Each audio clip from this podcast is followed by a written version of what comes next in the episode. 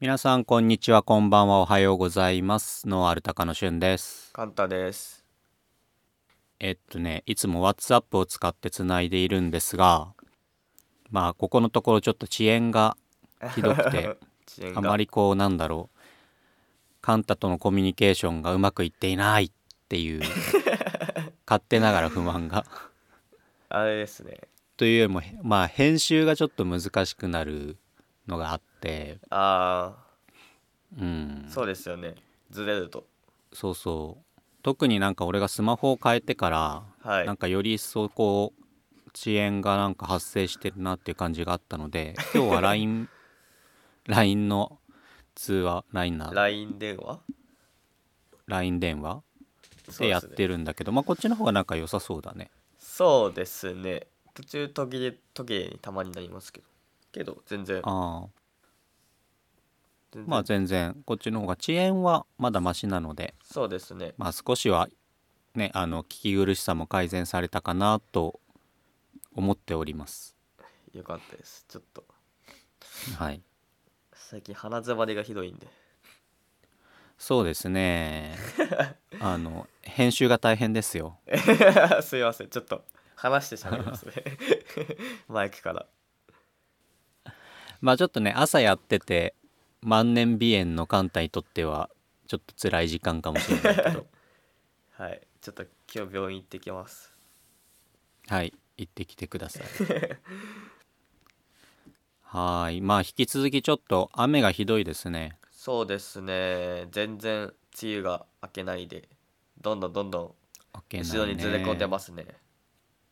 うんまあなんかちょっと冷夏っぽいような感じも出てきてるのでそうですねまだ、うん、うん、お米やってる方とかちょっと心配だけどねそうですね夏は夏で必要な人方もいるんで暑さがうんうんうんやっぱりなんかこういうまあ異常気象って言ったら毎年異常気象って言ってるから何をもって異常なのかがもはやわからないんだけれど も確かに まあ今カンタが言ったように暑い時はちゃんと暑くて寒い時は寒いっていう四季があるのが日本の特徴じゃんね。んはい、でそれがやっぱりこうなくなってしまって例えば夏に台風が来なくなるとか、うん、そういうのが発生するとやっぱり虫の害がこう増えたりとかそうですねなんかやっぱり作物の生育にも影響が出たりするのでやっぱりなんかその辺の気候がねこう変わってくるっていうのは、まあ、日本のその作付けのやり方を変えたりとか防除の仕方を変えたりとかしなきゃいけないっていうなんか難しさは出てくるよね。そうですね今までできてたものができないみたいなことが多分今後絶対起こってくるんで、うん、なんだっけな、うんうんうん、 2000… 2050年とかになるとリンゴが北海道しか作れなくなるらしいですで2050年あと30年温暖化がどんどん進んで暑くなって今まで北海道は涼しくて逆にあんま作られてなかったらしいんですけど逆に、うんうん、北海道しかできないぐらいなあの気温になっちゃって今つく今全国的に作られてるとこが北海道とかと山奥でしかできなくなっちゃうぐらいな感じらしいんで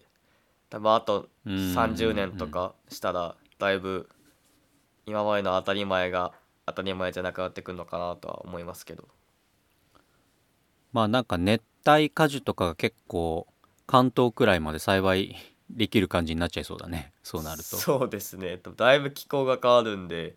それこそなんか産地とかはちょっと不安な気がしますけどね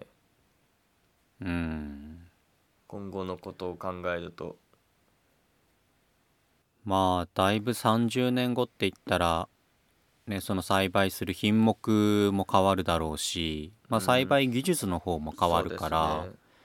そうですね、ね、技術が、まあ苦労する部分と、まあ、苦労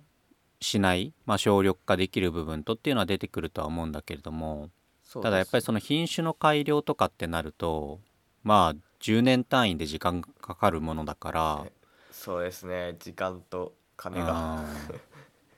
品種の改良が先か気候の変動が先かっていうどうあーどうなんすかね品種がまあ品種かじゃないと作れなくなっちゃいますもんねだから将来的なその気候がどういう風になっていくか、うんそれを見越して品種改良もしていかないとそうですね例えば今の北海道に合う品種が30年後の北海道に合っているわけではないじゃんね。合わないと思いますねあーだだらから今から品種改良を考えて始めるものに関しては10年後、20年後30年後がどういう状況になってるかを見越してやらなきゃいけないからなんかすごく難しい気がするんだよ ね難しいですね不確定要素ですかねそれ、うん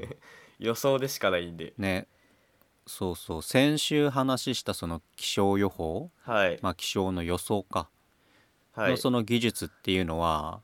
もううん月単位とか1年単位ですらすごく難しいのにはいそれがね10年後20年後30年後の気象なんて確かにどうなってるか分かんないじゃん。わからないですねうん、わか らないまあどっかの国の大統領みたいに地球温暖化なんてないって言っている人もいらっしゃいますしね。すごいまあまあそういう人もいますねいろんな人がいるんでうん、まあでも本当にどこまでこう気温がね上がっていくかうん降水量がどういうふうになっていくかっていうのは、まあこの先のすごい農業に直結する問題なので、そうですねうん、気象はそうですね天気は大事ですかねはい。でまあちょっと今日の話題なんだけど、はいえっと、今今のその農業の技術っていうところに技術とか品種はにいついて、まあ、すごく関わってくる話題で面白いのがあったのではいちょっとそこから紹介していきたいんだけれどもはいえーっと農林水産省が、えーはい今月かなはいくらいに発表したもので、はいえーっと最新農業技術品種2020っていうものがあるんですよ。はいでこれっていうのの概概量あ概略をちょっと説明するとはいまあ今その農業の競争力の強化とか安定供給とか、まあ、あとは自給率の向上とか、はいまあ、そういったものがまあ課題として挙げられてて、まあ、いかにそれを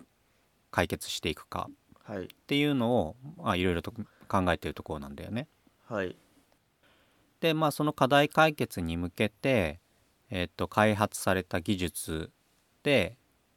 まあすごくいいものあーっていうのをいいものまあはいこう、公表しています。はい、まあ、何を持っていいかっていうのはいろいろあるんだけれどもはい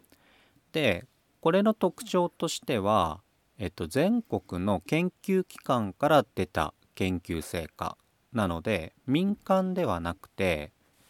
例えば県の研究所とかあとはあー農研機構とかそういうことかそういうそうそうそうそおーうそういう公的機関の研究所から出た研究結果はいになります。なのでまあ農業の業界も今いろんなこう企業があって、まあ、昔からある企業だけじゃなくて新規参入した企業とかがいろんな技術を開発していて、はそいの中で優れたものっていうのはいっぱいあると思うんだけれどもはいそういうものではなくてあくまで公的機関が研究しているものうーんの中で、えーっと計27件の優れた研究成果を公表していますほう27件え27件で27件の内訳としては、えーっと農業の技術、ー、はいまあ、機械とかも含めて技術に関してが21件で、はい品種に関してが6件はいになります、おはい、なのでこの27件を一つ一つ説明していくと多分27話くらいになると思いますわまあ一つ一つが内容が濃いですからね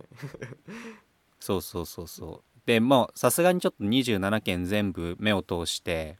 話をしているわけではないので、はいまあ、ちょっと今日のこの放送に関してはまあ、27件こんなのがありますよっていう紹介にはいさせてもらって、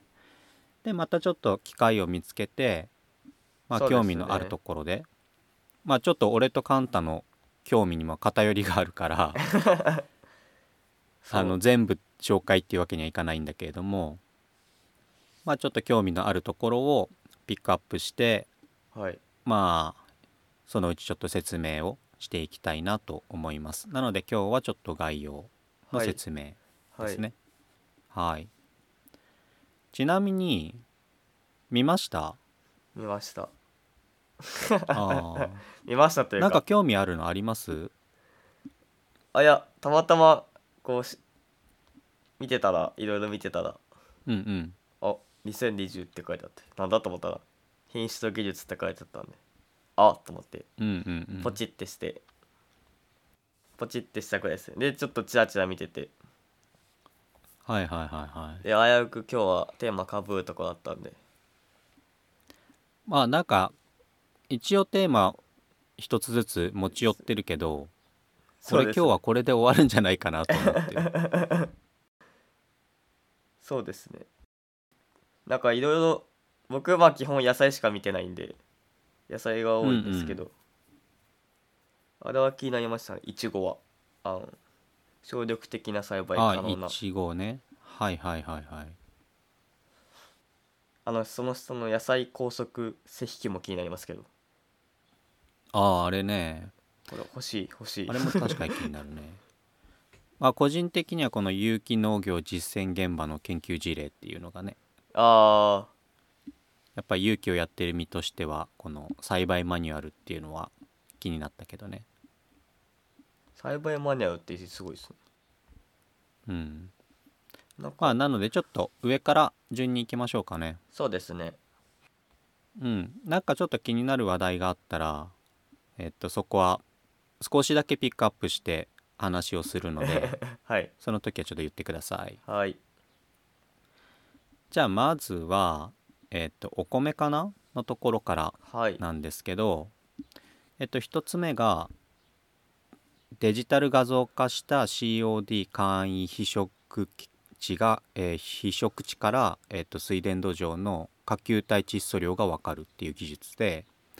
これは、えっと宮城県の古川っていうのかな古川農業試験場というところの技術になります。えでまあこの COD っていうのはえっとまあ水質の検査とかでよく使われる指標なんだけどー、はいまあその酸素濃度を測ってでまあその有機物の、まあ、分解とかそういったものの測定をするうーんものだったと思います。水田土壌の下級えー、窒素量がわかるのかうんうん、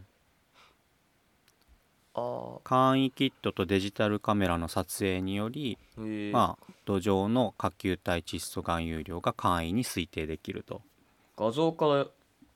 できるのはすごいな まあどれでも簡易キットで、まあ、測定して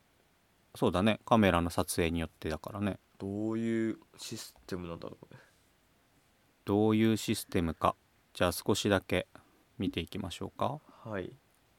まあ、ポイントとしては、えっと、従来1ヶ月以上かかって水田土壌の下球体窒素の測定っていうのが行われていたらしい、はいおううん、その測定を3から5日で、まあ、簡易的に安価で行えることができますと。ーんおでまあこれは水田土壌のその COD っていう、まあ、値と下球体窒素量が、まあ、高い相関があるということで、まあ、開発できた技術あはいでさっき言ってたデジタルカメラについてなんだけれども、まあ、抽出液をこの測定キットで、まあ、発色させる色をつけるはい色を出させるでその色の判断にデジタルカメラの画像を用いることができると。で、えーっと例えばこの COD の非色の目視判断にデジタルがカメラの画像解析を用いることで、まあ、判断の誤差を少なくできるっていうところがあまあ、ポイントになるのかな。そううカメラを使っんうん、て見るってことですね要は判断をするときにそうそう今までカメはそう発色させて目視によって色の判断をしていた、ラあー、はい、でもその色も微妙な色合いがあーあるじゃんねはいえピンクなの赤なのみたいな、はいうん、でそういうのを、えー、とデジタルカメラのそのもともと入っている画像解析はいのまあなんだろう技術を使ってでそのカメラに取り込むから記録も残せるはいっていうのもあるらしおいーです。はい、じゃあこれは簡易キットの凄さとデジカメの凄さが混じり合ったってことですねああそうだねあの多分今までもできたんだろうけれどもまあだんだんそのカメラの性能も良くなってきたしうん価格も安価になってきたから、今まではこのデジカメをこういう用途で使うのはちょっとコスト的に高いんじゃないかと かいやはい目で見りゃいいじゃんみたいなあのがあーったけど極端な話言えば今1万円以下でもデジカメを変えてしまうじゃそんうね。ですね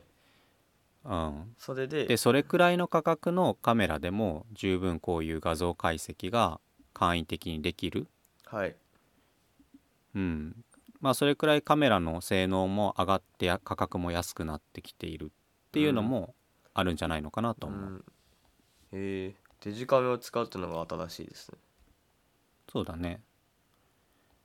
まあポイントは簡易的に安価でっていうところだから、そうですねまあかつ短い期間でね、はい、まあ、できるっていうのが、まあ、現場で使いやすい技術ではないかとあーへえでまあ下球体窒素の分析を行うことでまあ肥料の無駄ばきとかねはいうん、そういったことをなくせる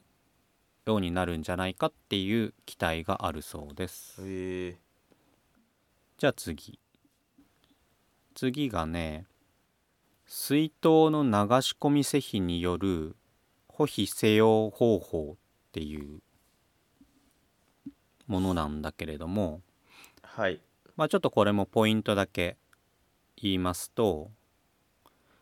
まあ、コンバインのもみ用 PP 袋と水流を変える板はいで施肥のムラを低減できるとちょっとね俺も水田やってないからねどういうことなんだろうっていうのが僕もわかんないまいち想像つかないんだけどいでそれ今までその追肥の作業時間にまあ結構時間を要してるんだけど、はいそれをまあ64から83%減らすことができると。おおちょだいぶで施肥にかかるコストも4から25%くらい減らせると。へえでまあ市販の配合肥料とか、まあ、流し込みっていうやり方があるんだろうね。そうですね肥料を流し込むのかその流し込み専用の、えっと NK 肥料が使用できる。うーんまあ灌漑用水が出る口があるよねはい水口が。はいここにまあいわゆる収穫キャリーとかいう、まあ、メッシュのコンテナがあるよねはいあそこに肥料袋を二重にした、えっとコンバインのもみ袋 PP の袋に入れておいてでだんだんそこからこう肥料が溶けてあー流れていくと、にじみ出るってことかうん、へえで、えっとこのコンテナの、はいえっと水が当たったその後ろ側、まあ、後方側ああはいがどうしてもこう肥料が高濃度になるじゃんムラが出るじゃん、まあまあそうですねうん、そのムラをなくすために、まあ、板を入れて水流を散らすと横に流すってことですいうそういう技術らしいんだがこれでもこれって最新なのかな僕今思まったでんすやっけてどなかったのかな今までやってなかったのかな俺なんか頑張れ頑張れば思いつきそうなことなんですけど、まあい盲点だったのかもしれない、ね、盲点だ意外に、まあ今までどういったやり方でこうやってきたのかがちょっとわからないんで流しう込んうんうんうんみ是非のけどまあそうですね新しいやり方なんでしょうね多分うんこれ下からあまあ下から大丈夫かうーんでもこれで追肥時間が半分以上減るんですもんね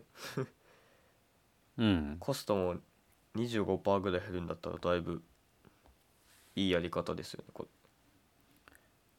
まあ今まではその施肥っていうのがおそらくこういう流し込みが主流ではなくてまあこう手で巻いていく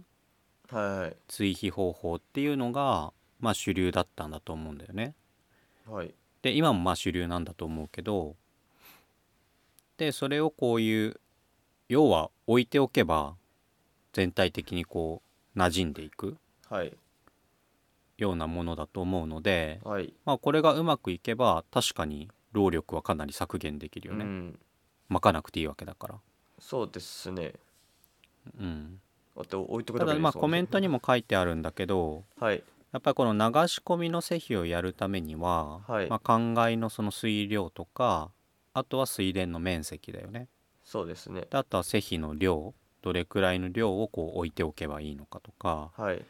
まあ、そういったことをその条件によっていろいろ考えなきゃいけないから、うんそのための施肥のマニュアルっていうのを、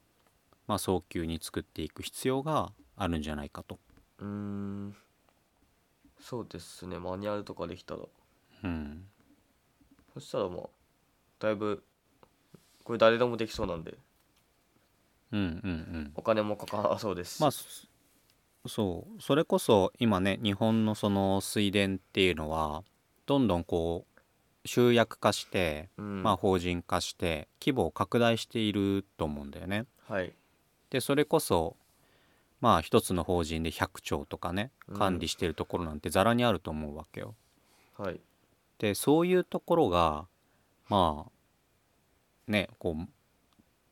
手で巻くというか、まあ、機械は使うんだろうけどはい巻くっていう作業肥料を巻くっていう作業は、まあ、結構手間だと思うからそれをもしこういう技術を使って、まあ、会員でもできればうんえーそのコストも削減できるし管理も楽になるんじゃないかなとは思ったね。そうです今まで手で巻いてたんですかね100丁分のを石碑手で巻くって結構大変じゃないですか どうやってやってきたまあんですか機ね、械では巻くと思うけどどうやってやってきたのかなちょっと気になるなこれはいや現実的に考えて100兆をうんこうまあ機械とか手で巻くって考えたら相当な時間がかかると思うんで、まあ、それその作業がに時間をかけられるのかその期間にまあ、手でこうねあの本当に手で巻いているわけではないと思うけど何かなんしらかのこうバズーカみたいなやつとかあそうそうブロワーそうみたいないうやつやってうんんのかな、そうそうそういうのでやってるんじゃないのかなと思うんでまあここはちょっとあのー稲に関しては不勉強なので、そうですまねあまた調べてから、ははいい、お話しします。はいで3つ目がこれもねこれはああれだねこれは品種の話ですね。おおでえっとまあ稲の持ち稲の品種で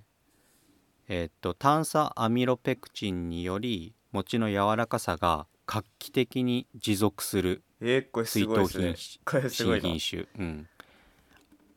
えー名前はね愛知餅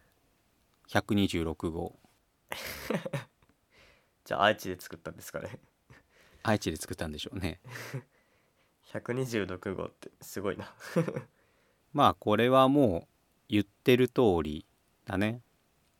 はいまあ、そうです品種の特性としては、まあ、イモチ病抵抗性はいはいあとは、まあ、耐耐冷性に優れるとはい寒さに強いうん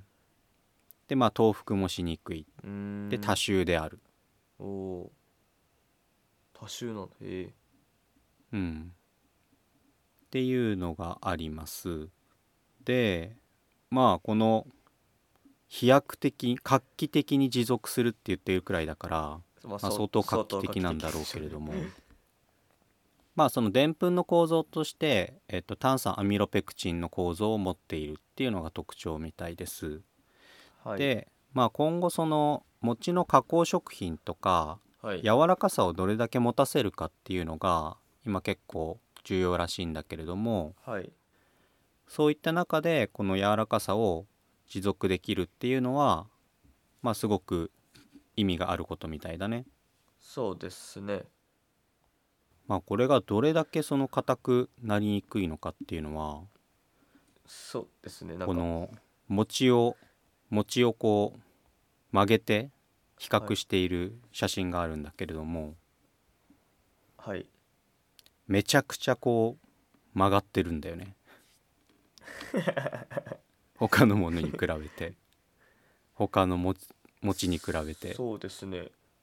うん、え、こんなに曲がるのってくらいこんな曲に曲ががるってるから逆にま餅ってこんな硬かったっけって 相当柔らかいですね。うんへえ、まあなのでこれはその通常なんだろう餅つきとかして、まあ、食べるものというよりかは、そうですね。まあ、加工用はい、のもち米として需要が今高まっている中でそれに応える品種っていうことで開発されたそうです。うんあ、ー加工用あれもあれよく売ってる四角いやつってことですよね。まあよく見る。四角いやつもあるし、まあ、そのもち米を使った例えばお菓子だったりとかーあとはおこわだったりとか、まあ、そういう食品あーうんなんか柔らかくするメリットあるんですかね。だから今まではその、えっとペクチンの構造が硬くなりやすい構造だったからちょっと置いといただけでもすぐ硬くなってしまうあそういうことか元々そう加工した状態の硬さではなくてそう食べる時の硬さの持続性が硬くなりにくくなったってことですよね。そう例えば団子とかはい、作って店頭に置いといてでお客さんが買って食べた時にちょっと硬くなってるなっていうのはダメじゃんそうですこういうあそういうことなのかこれ。そうそうそうそうーんそういうことだから、まあ、お客さんの手元に届いて食べた時でもその柔らかさを持続しているっていうものが求められていてでそれに対して応えた品種っていうことみたいです。はいじゃあはい次いきますね。はいで地図次が、えっと機械関係で、えっと自動運転田植え機自動でへすねえ自動運転なので人が乗る必要がないと。はいでまあこれに関してポイントは、まあ、直進と旋回の性能が非常にアップしていると、はいで速度も上がっているはいなので単にその自動運転で人が乗らなくていいですよっていうだけじゃなくて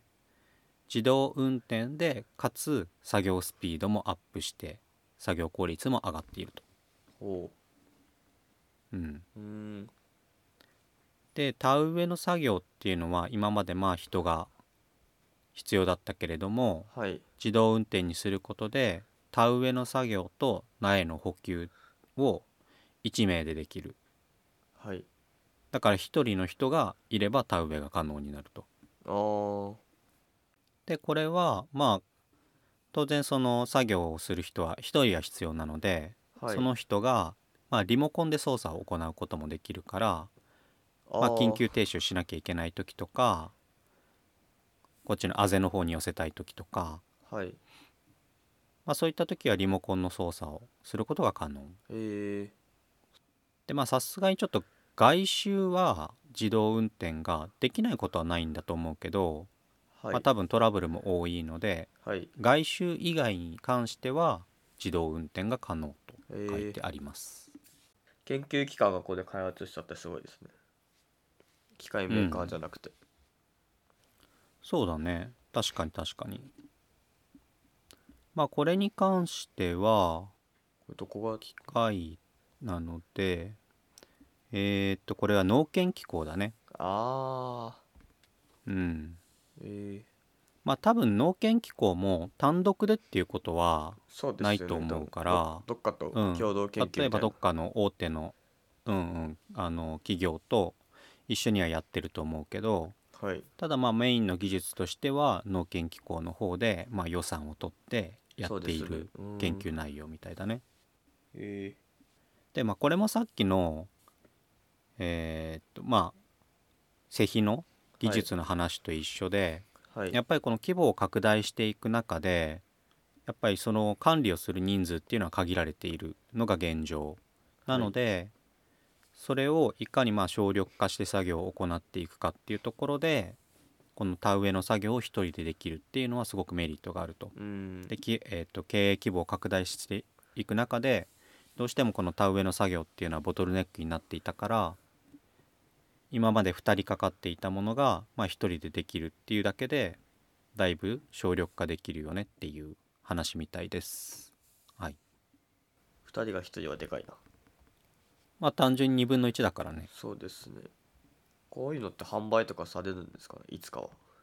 あされると思うよそれは。うわあれです特に機械関係どうの話っていうのはやっぱりその現場と直結してるしまあ多分こういう公的機関の研究の悩みというか、まあ、これは個人的な感想もあるんだけれども開発された技術があまりこう現場で使われない例も多いと思うんだよね。まあまあそうですねで結構なその予算を使って開発しても現場に落とし込めてないっていう事例は結構あると思うんだけど、そうですねまあ、多分こういう機械関係の開発っていうのは農研機構とかも単独ではできないから企業が絶対絡んでいるはずだから企業が絡んでいれば企業は当然そのなんだろう収益性を考えて研究をしているので、うんいかにこれを現場で販売していくかっていうのを戦略は練っているはずそうですねなので、うんまあ、農研機構が販売に携わるってことはないのでこれがちどっかにょっと青い、うん、青い田植え機だったから遺跡かなって思ってるんだけれど も青アイスだからそういう、ワうん、イ石かな 企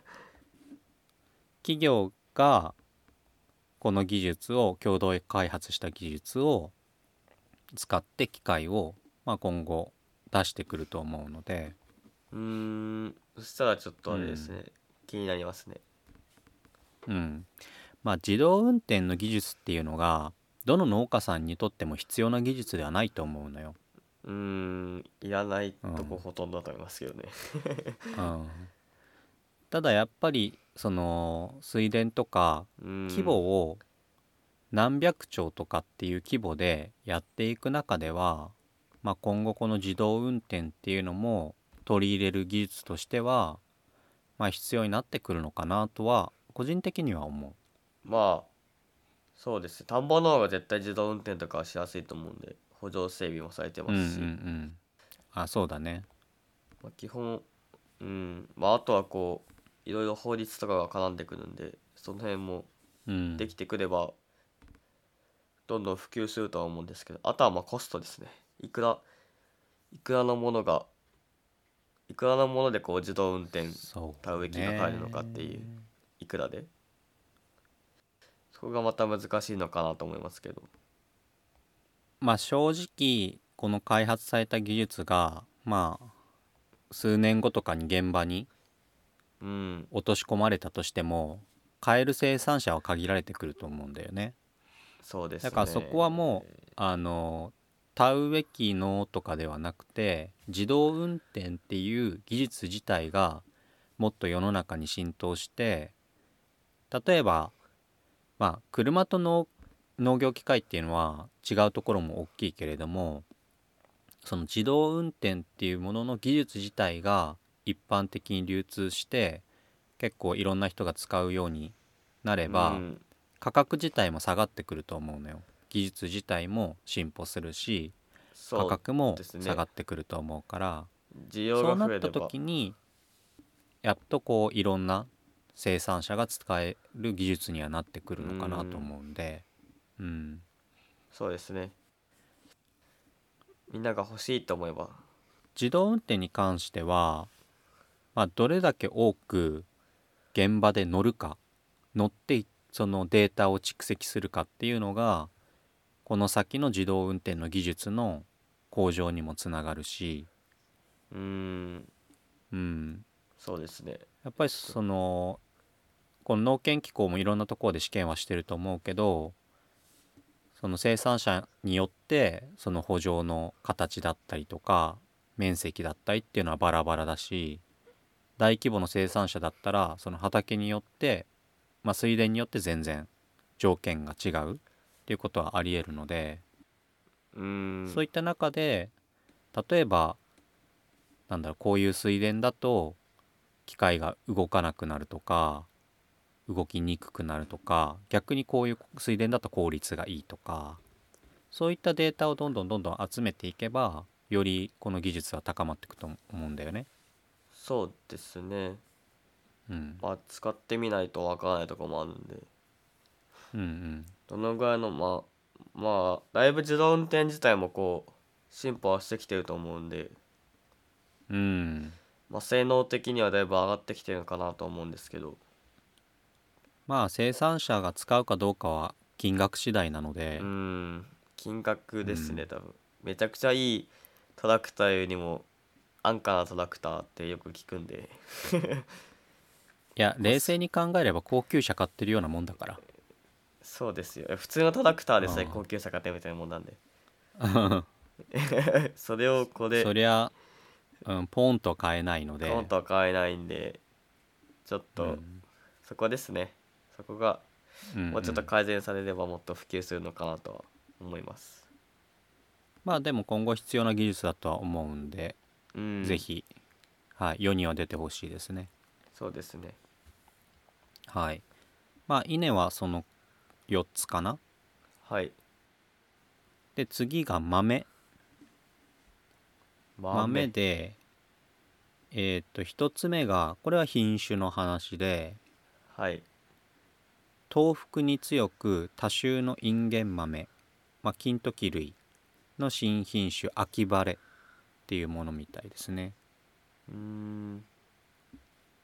豆腐にで強いこの秋晴れっていうのは、えー、と北海道の、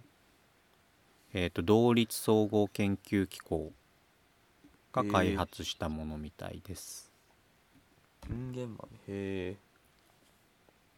まあでもこれはもう言っている通り東北に強くて収量が高いとで,、収量が高い。 インゲン豆の黄化病の抵抗性に優れているおおー。人間豆作ったことないからなんかどんな感じでできるのか。うん、でまあわ割とこうインゲン豆っていうのが、まあ、日本国内では需要が結構ある豆なのでうん。そういった中で安定的に作れるものっていうのが、まあ、求められていると。そうですね。うん、うーん。でまあ北海道の中でこの秋晴れは北海道のインゲン豆の栽培地帯全体の大正金時とかあとは何て言うんだろうなこれは福吉かな福よ幸福福吉の福に福吉かな福吉金福時吉金っとていうのに置き換えられるなので普及が見込まれる面積っていうのは2600ヘクタールあるらしい、おお。うんすごいな。まあ、さすが北海道っていう感じ ですねおお。じゃあこれが全部買われば2600ヘクタール分の。うん秋晴れが秋晴れへえ秋晴れうんはいですね、はいで次がこれも品種で落花生ですねこれ知ってますね食べましたわ僕 落花生名前がキューナッ ツそうですたネーミングセンス食べました僕これあもう売られてるんだこれ売られてますよ多分あのいや僕が食べたのはアグロイノイノベーションっていうあの農業のイベントで、うんこう千葉県が出店してて、うん、うんで試食させてもらったんですけどなんか P, P のつロあのアルファベットの P の次って Q じゃないですかそういうことだから だからだから Q ナッツらしいですあっあて言ってました P の次世代だとそう P の次が次に進んだ形のまあ落花生が Q ナッツだと言ってて俺いつかこのさ農業関係の商品名とか品種名の付け方についてはい話したいわ、このネーミングセン スネーミングセンスについてうんでも確かに食べたんですけど甘かったですあそうなんだはいでや結構柔らかくて食べやすかったですようーんなるほど特徴としてはまず見た目が綺麗っていうのがあるみたいでうん外観性に優れるとであとは今言ったように、初等の含有量が高いので、まあ、甘みが強いああ甘み強かったですね、で成熟期は中手で終了性に優れるとへえ中手なんだあれ へえであとは、えっとまあ、病気にも強い合併症とか病気にも強くて、えっと出荷率も高いという特徴があります、うんああだいぶ違いますねうんあの写真見ると収穫株の比較みたいああそうだね結構取れてるねな結構取れてますねうんでもこれも結構流通してますよねうんなんか前空港とかでも見ましたし僕あお土産そうコーナーにじゃあこれはもう結構割と現場で使われ始めてるものってことかなはいそうだと思いますねはいじゃあ豆はこの2つですねはいで次野菜はいで野菜が野菜がねやっぱり多いですね7個ありましてはいやっぱりこれはあれだね今日はこの話題で終わりですね予そ想うです通ねり、このはい予想通りまあ量が多いで すかねそうね27個あるからねなんか一つ一つ面白いんでなんか、うんあれですねなんかさらっと概要だけ説明しますねって言ってなんか一つ一つにああだのこ うだの言ってしまうまあそうまであすまだこんな性格なんでしょうがない、はい、じゃあ野菜いきますねはいえっと1個目が里芋ですえーっと里芋のえーっと芋小芋の分離器であじゃすこねれ機械ってことですか、うん、え大幅省力化が可能な里芋小芋の分離器ということです。うんえすごいなはい、でまあポイントとしてはまあこれもタイトルで言ってる通りだね小芋を簡単に分離できると。はいで作業の、まあ、労力がだいたい4分の1から5分の1に節約できると。はいで親芋からの分離率は、まあ、95%でまあこういった痛みとかも手作業と変わらないえー、で特徴としては手押しでその補助内を手押しでやることもできるしトラクターに装着してやることもできるらしいのでまあ持ち運びっていうのかなそういったものもやりやすいと畑で分離させるんですねそうみたいだねでまあやっぱりこのおーそういうこと里芋に関しては収穫の作業、ね、またはその収穫後の分離の作業っていうのが、まあ、非常に手間がかかっていると、はいでそういったものを、まあ、かなり削減できるしかも傷物が、まあ、出にくいというか手作業でやった時とあまり違いがないくらいなので、まあ、クオリティ的にも問題がないっていうのが特徴になります。すごいですねうん、まあわ実際僕は里芋はやったことないけれども里芋をやっている人に話を聞くとやっぱりこういった作業はすごく手間がかかるうんでやすっごぱいり重労働みたいなのでまあここうういようく使いますこれうんだろうねこういったものを機械化できるっていうのはすごく生産者にとっては嬉しいよね。そうですねまあ機械的にはそんなになんか難しい構造の機械ではないので、まあ、金額もそこまで高いものじゃないんじゃないかな多分うと勝手に予想してるけど、多分引きずるだけだと思うんでうんうん、あの PTO を使わないやつだと思うんでそうだねそうですねエンジンが搭載されてるから、まあ、補助内に移動させるのにトラクターで引っ張ってるか人が引っ張るかっていうそうですね話だと思うんでうんああそういうことかうんええ面白い面白いこれはいうーんじゃあ次いきますねはいあ次はね初めて虫の話が出てきましたねおおこれがイチゴの新たな花粉媒介昆虫としてのえっ、とヒロズキンバエで商品名がビーフライを利用ってヒいロうズ感キじですンねバエって聞いたことあるなヒロズキンバエは僕は初めて聞きましたね本当ですかうんなんかハエで受粉ができるみたいなうんうんうんうん感じでなんか聞いたことあるような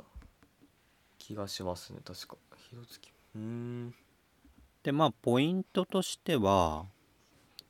はいまあ、今まではこう西洋ミツバチとかねそういったものが、はいまあ、メインで使われていたけれども、まあ、それに代わるものとしてヒロズキンバエっていうものが使えるようになりましたと。でまあ商品名もついてるからすでに販売されているんでしょう。ビーフライっていうものだね。そうですね、うんはいで西洋ミツバチだと、えっと、活動不足とか過剰放火訪れる花って書いて過剰放火って読むんだと思うけど、過剰放火によって、えっと奇形化が発生したりとかはいするんだけれども、そういったものは低減できると。うーんで低温期には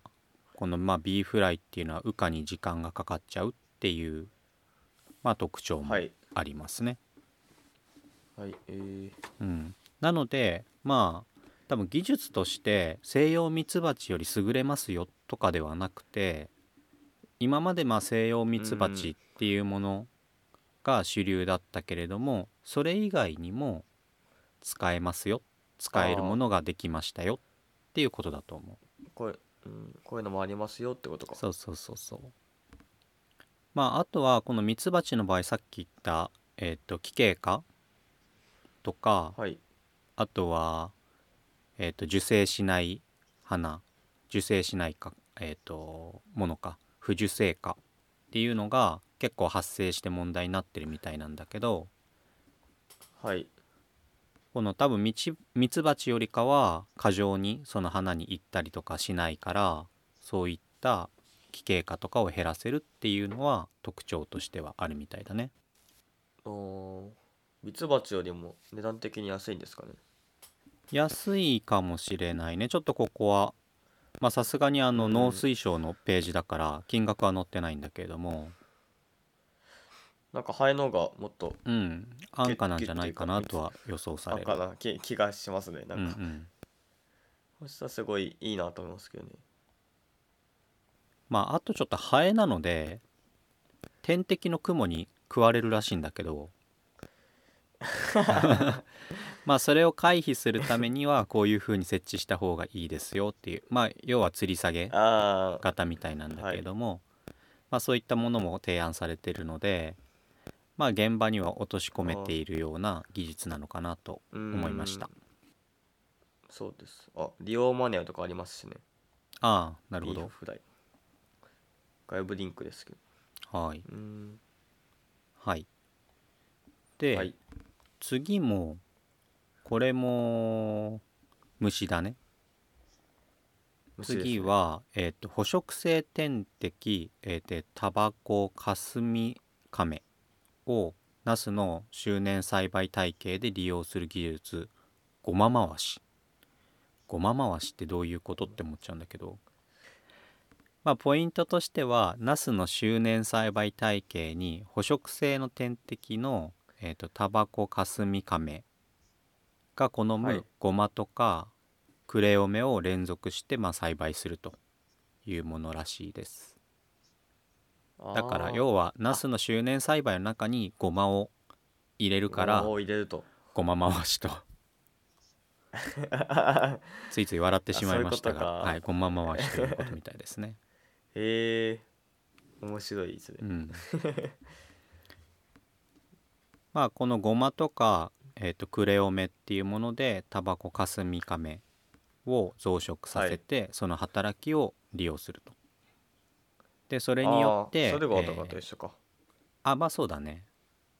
でまあ同じこ感じですねのタバコカスミカメによって南黄色アザミウマとかそういったものの発生を周年的に、えー、と抑制することができうーる。んはい、え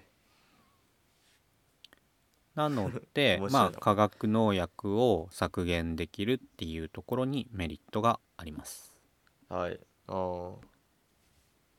うん面白いまあ、こういった点滴をうまく使うっていうのはなんだろう農薬が必ずしも悪いわけではないんだけれどもやっぱりその消費者のイメージであったりだとかあとはそのコスト面っていうのはどうしても農家さんとしては苦しい部分あると思うんだよね。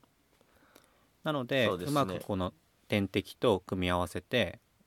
いわゆる科学的防除を少し減らす減らすことでうん農薬の、えー購入コストを抑えることもできるし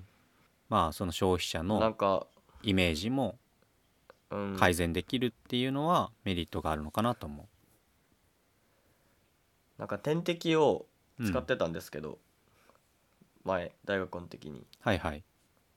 あのまああその点滴の種類にもよると思うんですけどうん、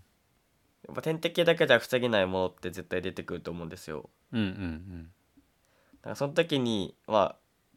その時は観光だったんで農薬を撒いてたんですけど、うんうんうん結構農薬の種類が限られちゃうんですよね点滴によってうーん死んじゃう可能性があるんでその点滴も一緒にうんうんうんで点滴を避けてひ農薬散布するというのはなかなか現実的じゃないんでうんうんそこはこう点滴をやっててなんかちょっとここデメリットかなっていうのはすごい思ったとこでうんうんうんうんやっぱそうですねこうそこが結構む、うん、点滴栽培の難しいとこかなって思って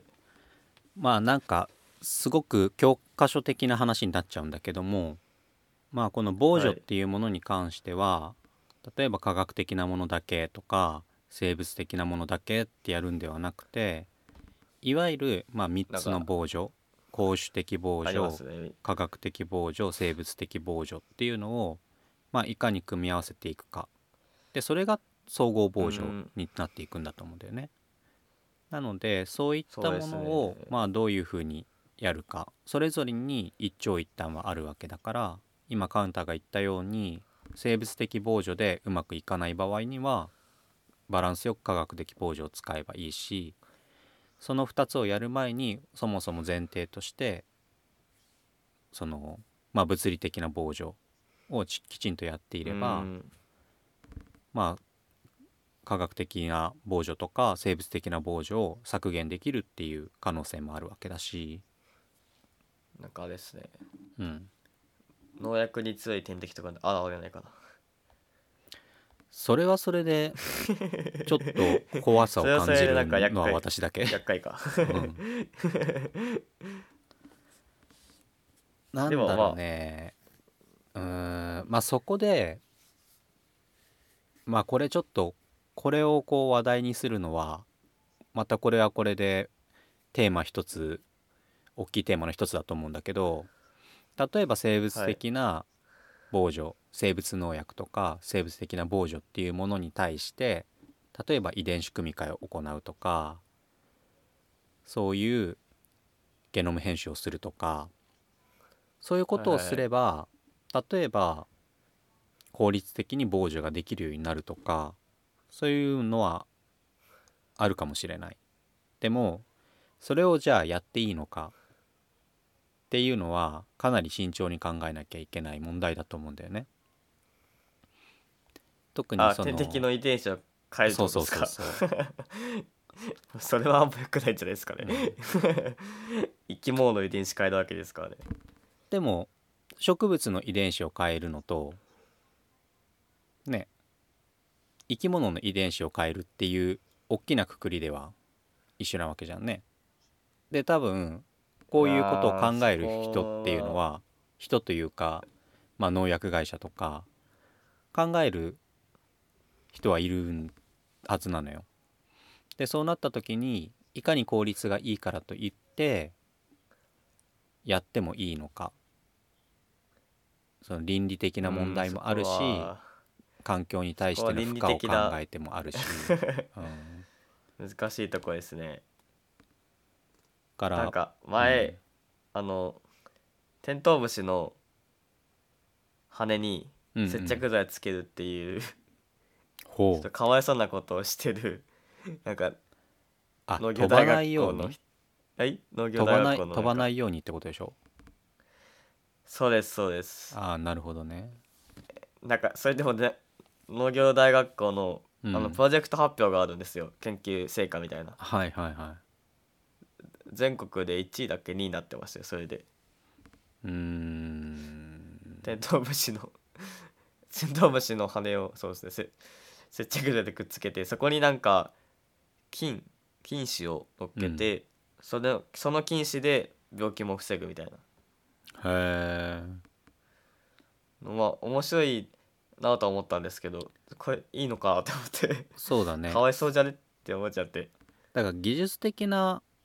面白 さ技術的に有効かどうかっていうのと倫理的な問題、うんあとは感情的な何で問もや題っってていいいうのはあると思うわんだよ、けね、じゃないですかね。 そう何でもやっていいわけじゃないけど、その何でもっていう範囲は誰が決めるの、そうですね。うんそ、こがこう明確じゃないんで、うん、難しいとこですね。これは誰がそこ判断するのっていう。そうね難しいねうん。まあそんなのもあるん でちょっと脱線しましたけれども、まあ、点滴を使そううっですねていうのは今回のこの技術に関してはまあ有効な手段の一つなのかなと、まあ思うのでこはのいごま回しっていうネーミングセンスはまた置いといて、回してるからか。はい、はい。じゃあちょっと1時間過ぎましたので半分ぐらい来ました。いや半分も全然い聞かかないかなもいですねえーっとね69個です ねはい結構か。はい9個話しましたのでまあまたちょっと次回っていう形でえーっとそうですね残りについては話したいと思いますでまたねあのカンタの方もテーマを用意していたと思うけれどもそれはまた次回以降テーマにしたいなとそうですね思うんではい、はい。お願じゃあいします。はい、一旦今日はここで切りましょうか。はい。はい。じゃあまあ今日はこの辺でまた来週さようなら。さよなら。